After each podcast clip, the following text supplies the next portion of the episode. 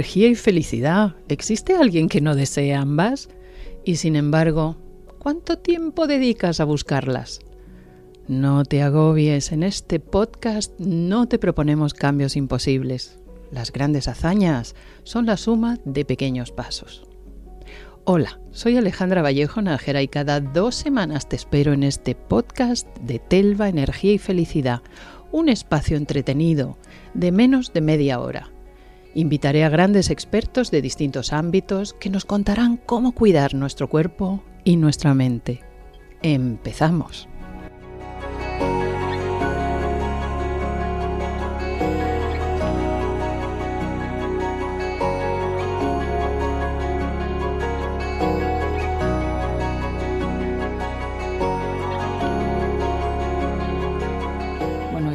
Un programa interesantísimo. Hablamos con la doctora Bianca Granados Martínez. Bianca es psiquiatra, es especialista en terapia familiar y sistémica y es especialista y por eso eh, hablamos hoy en este programa en algo muy infrecuente en el mundo de la salud mental, de la psiquiatría, que es especialista en psiquiatría perinatal todo lo que tiene que ver con problemas de salud vinculados al embarazo, al parto, al posparto está en manos de la doctora Bianca Granados. Bienvenida a nuestro espacio, doctora. Muchas gracias, Alejandra. Encantada de estar aquí y esperando que sea de interés para todos tus oyentes. Fenomenal. ¿Cuáles son las patologías mentales, los problemas, los disturbios mentales más frecuentes y no siempre reconocidos a tiempo de una mujer que quiere embarazarse y que no lo consigue, que ya se ha embarazado y que aparecen cositas, cosazas o que tiene problemas en el parto y en el posparto. Los problemas fundamentales que vemos son principalmente trastornos de ansiedad y depresión,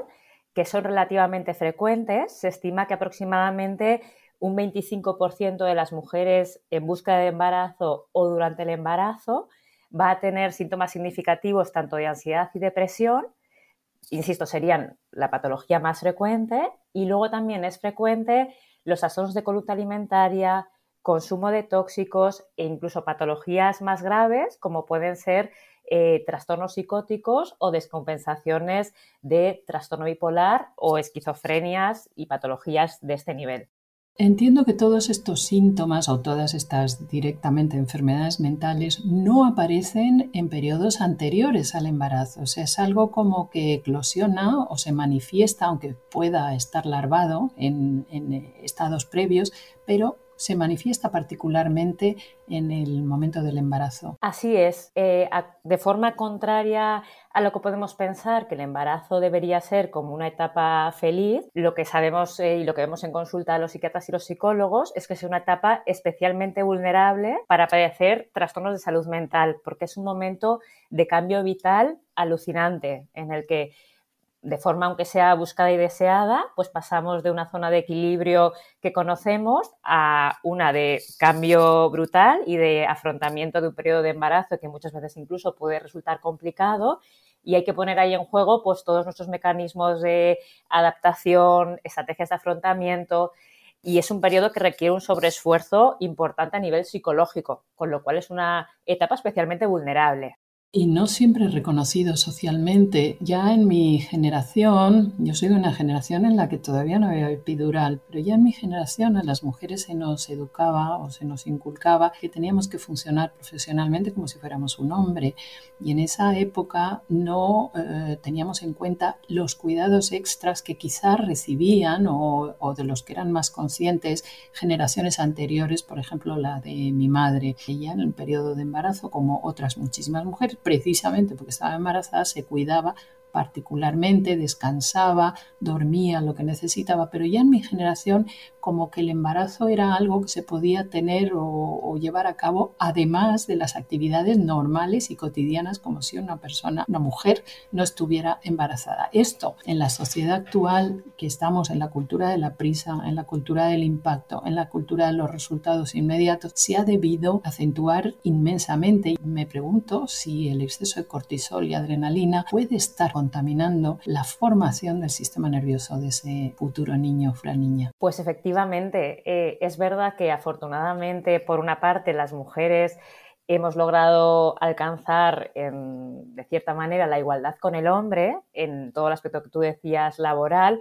pero todavía nos queda mucho recorrido en el sentido que todavía no somos conscientes de que no se puede llegar a todo, ¿no? Que yo no puedo estar embarazada y además pretender mantener mi nivel de actividad tanto laboral como otros niveles de la misma manera que cuando no estoy embarazada. Entonces, esta mm, dificultad en ajustar expectativas con respecto a los modelos un poco de referencia que tenemos, que se supone que cómo tiene que ser la mujer, en este la mujer tiene que ser 10 en todo, embarazada y sin embarazada, hace que las mujeres vivan con mucha dificultad, con mucho estrés este momento y este paso de embarazo y por supuesto todo este chorreo brutal de cortisol, ¿no? Como tú muy bien decías, va a afectar al bebé. A día de hoy sí que hay estudios científicos que demuestran que toda esa transmisión de este tipo de sustancias al bebé generan complicaciones obstétricas graves. Lo importante es esto, que son graves. Claro, como por ejemplo, estas dificultades pueden ser de qué tipo? Las complicaciones obstétricas, las más frecuentes relacionadas con estrés y ansiedad,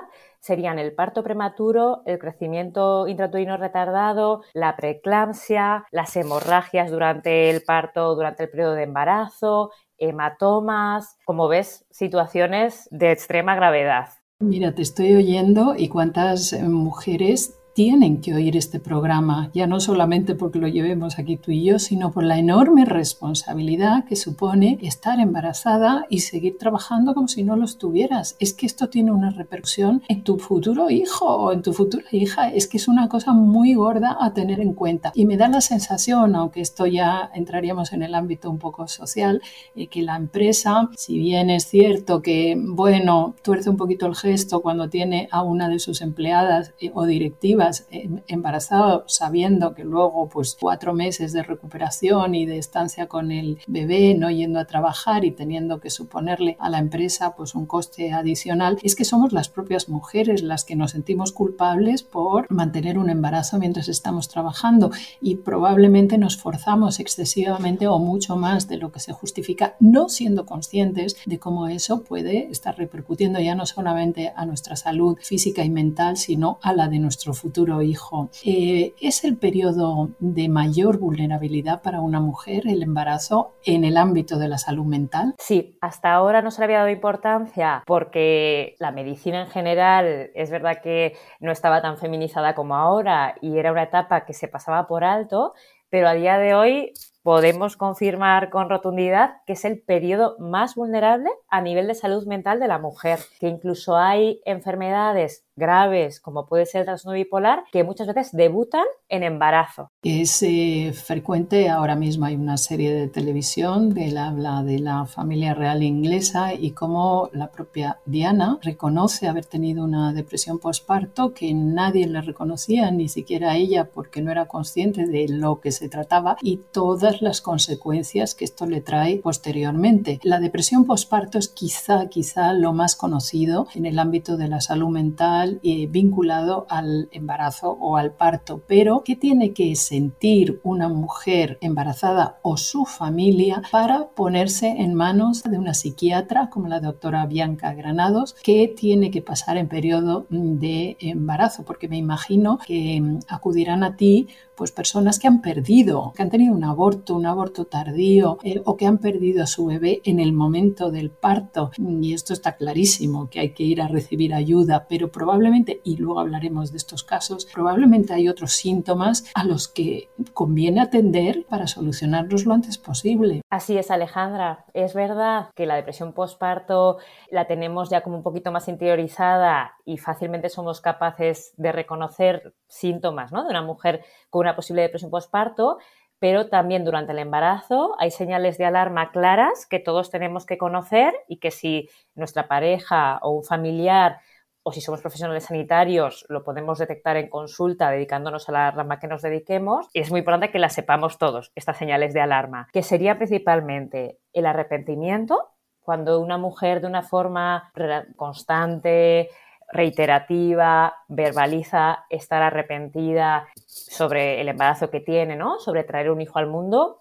cuando además sabemos que se trata de un embarazo planificado, deseado, es una señal de alarma súper importante. Lo que nosotros llamamos triada cognitiva de Beck, que esto significa tener una visión negativa de mí misma, del mundo, del futuro, por ejemplo, hay mamás que nos dicen que nadie me puede entender, que tendría que ser feliz, que tendría que estar feliz, por mi embarazo, pero que piensan que todo esto les va a arruinar la vida. Es relativamente frecuente también encontrar este tipo de, cogniciones. Por supuesto, la tristeza, la desesperanza, ver que una mujer que antes disfrutaba haciendo su, su ocio favorito, ¿no? Y que ahora ni siquiera lo hace, que ha perdido la capacidad de disfrute, los miedos, miedos intensos a no ser una buena madre, a que la pareja no me quiera por los cambios físicos que conlleva un embarazo, a perder el empleo, por ejemplo, en esto que decías, ¿no? De que al final la sociedad nos pone en este límite en el que nos cuestionamos incluso nuestro embarazo, ¿no? Y nos llevamos al límite por este miedo de perder el empleo, miedo a que el bebé se pueda morir, que pueda tener una enfermedad grave, mujeres que acuden mucho a urgencias yo he hablado bastante en Radio Nacional de España, también le dediqué un programa y me sorprendió muchísimo la cantidad de gente que se vio eh, reflejada en esta sintomatología en un periodo concreto, que es el embarazo o que es el miedo a lastimar a su hijo una vez que este sea bebé, una vez que ha nacido. ¿Cómo es de importante el hecho de tener eh, pareja o no tenerla durante el embarazo? Efectivamente, cada vez está más esta situación, ¿no? De mamás que deciden ser mamás en solitario. Yo creo que la clave es tener una buena red de apoyo en general, independientemente de pareja o no pareja pero tenemos que contar con una red de apoyo amplia. Este es uno de los factores protectores más claves para eh, prevenir trastornos mentales durante el embarazo cualquier mujer que veamos en una situación social complicada tiene mucho riesgo para padecer algún tipo de trastorno mental. Ya no sería tanto el tener pareja o no, que como tú bien dices, además es que el embarazo y el posparto y el posparto son momentos especialmente duros para la pareja y que muchas veces la pareja no puede sobrevivir a la crisis que se experimenta durante el embarazo y el posparto más allá de la pareja sería la importancia del entorno social. De ahí tanta importancia que le damos siempre a buscar grupos de apoyo, grupos de lactancia, las clases de preparación al parto para durante mi embarazo intentar empezar a tejer una buena red de apoyo independientemente incluso de cuáles sean mis condiciones familiares o de pareja.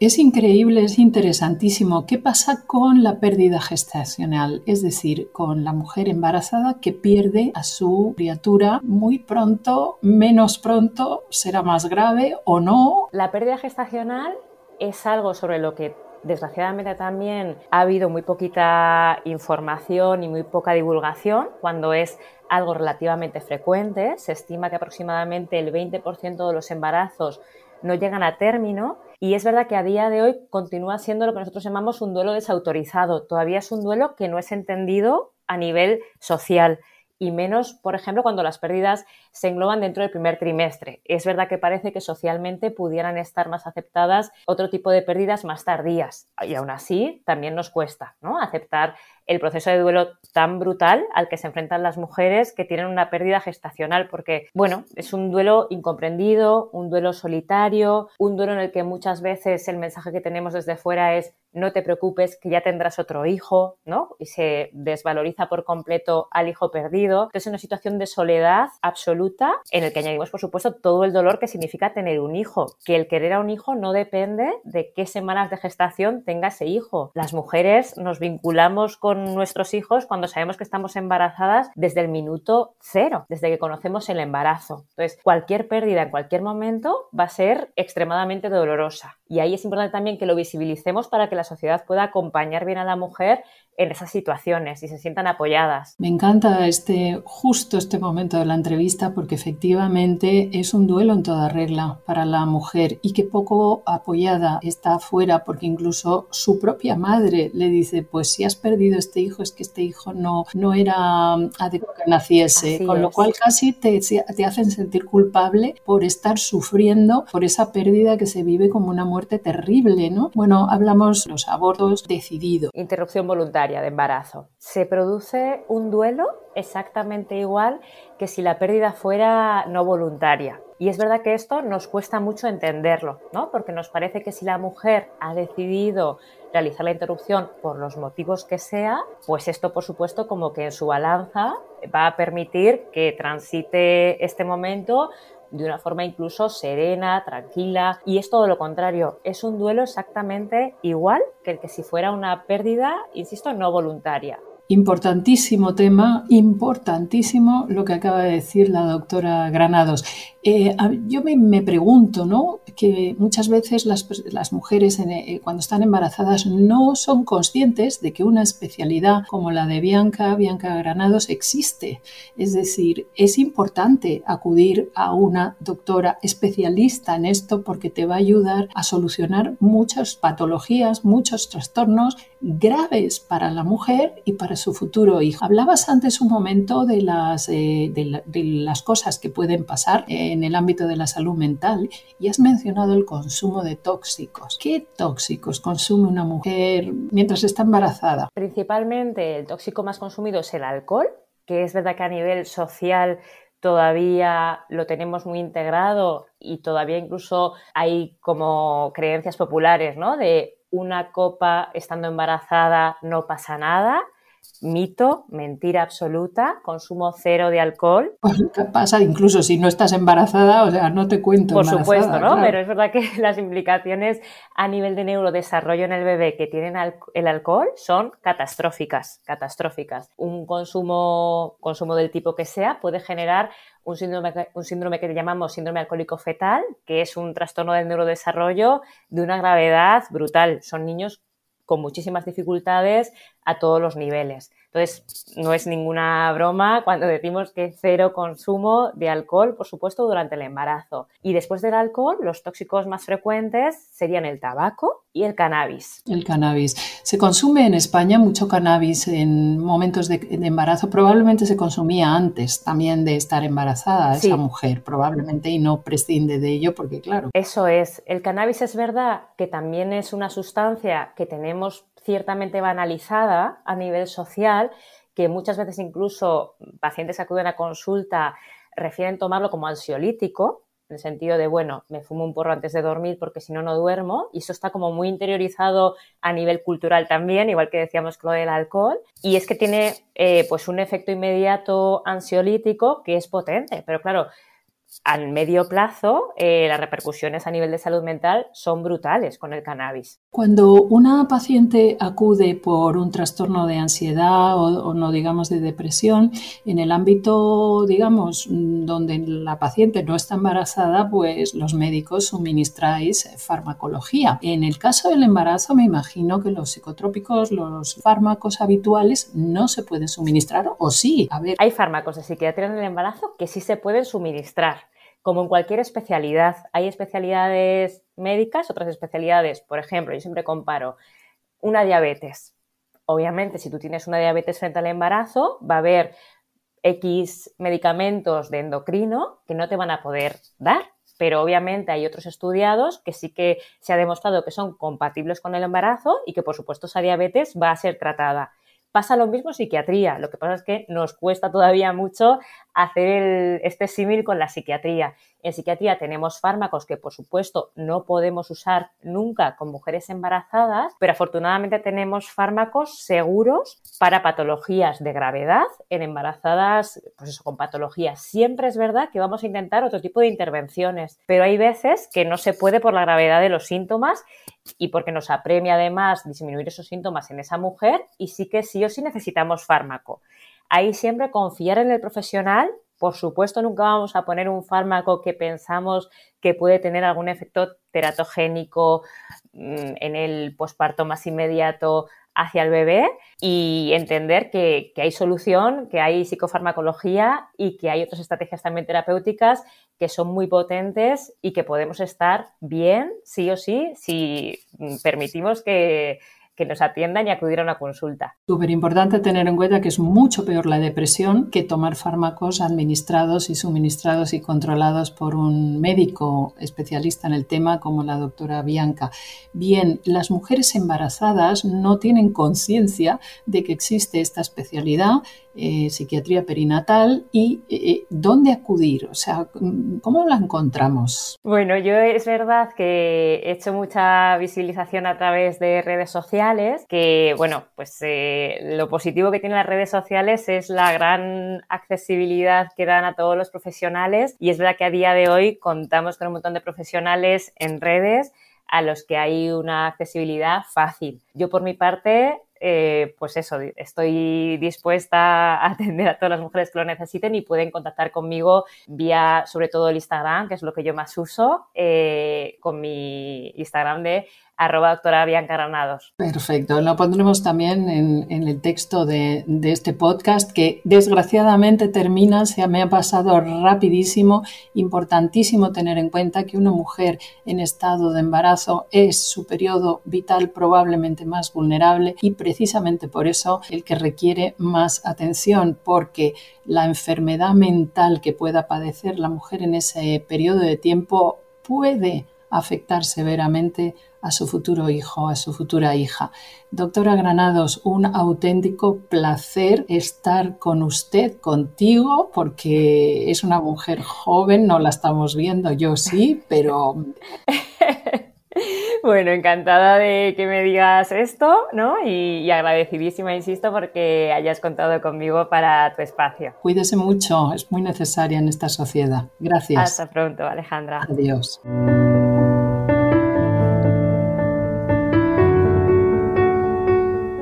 Queridas, queridos, nos vemos en el siguiente podcast de Telva, Energía y Felicidad.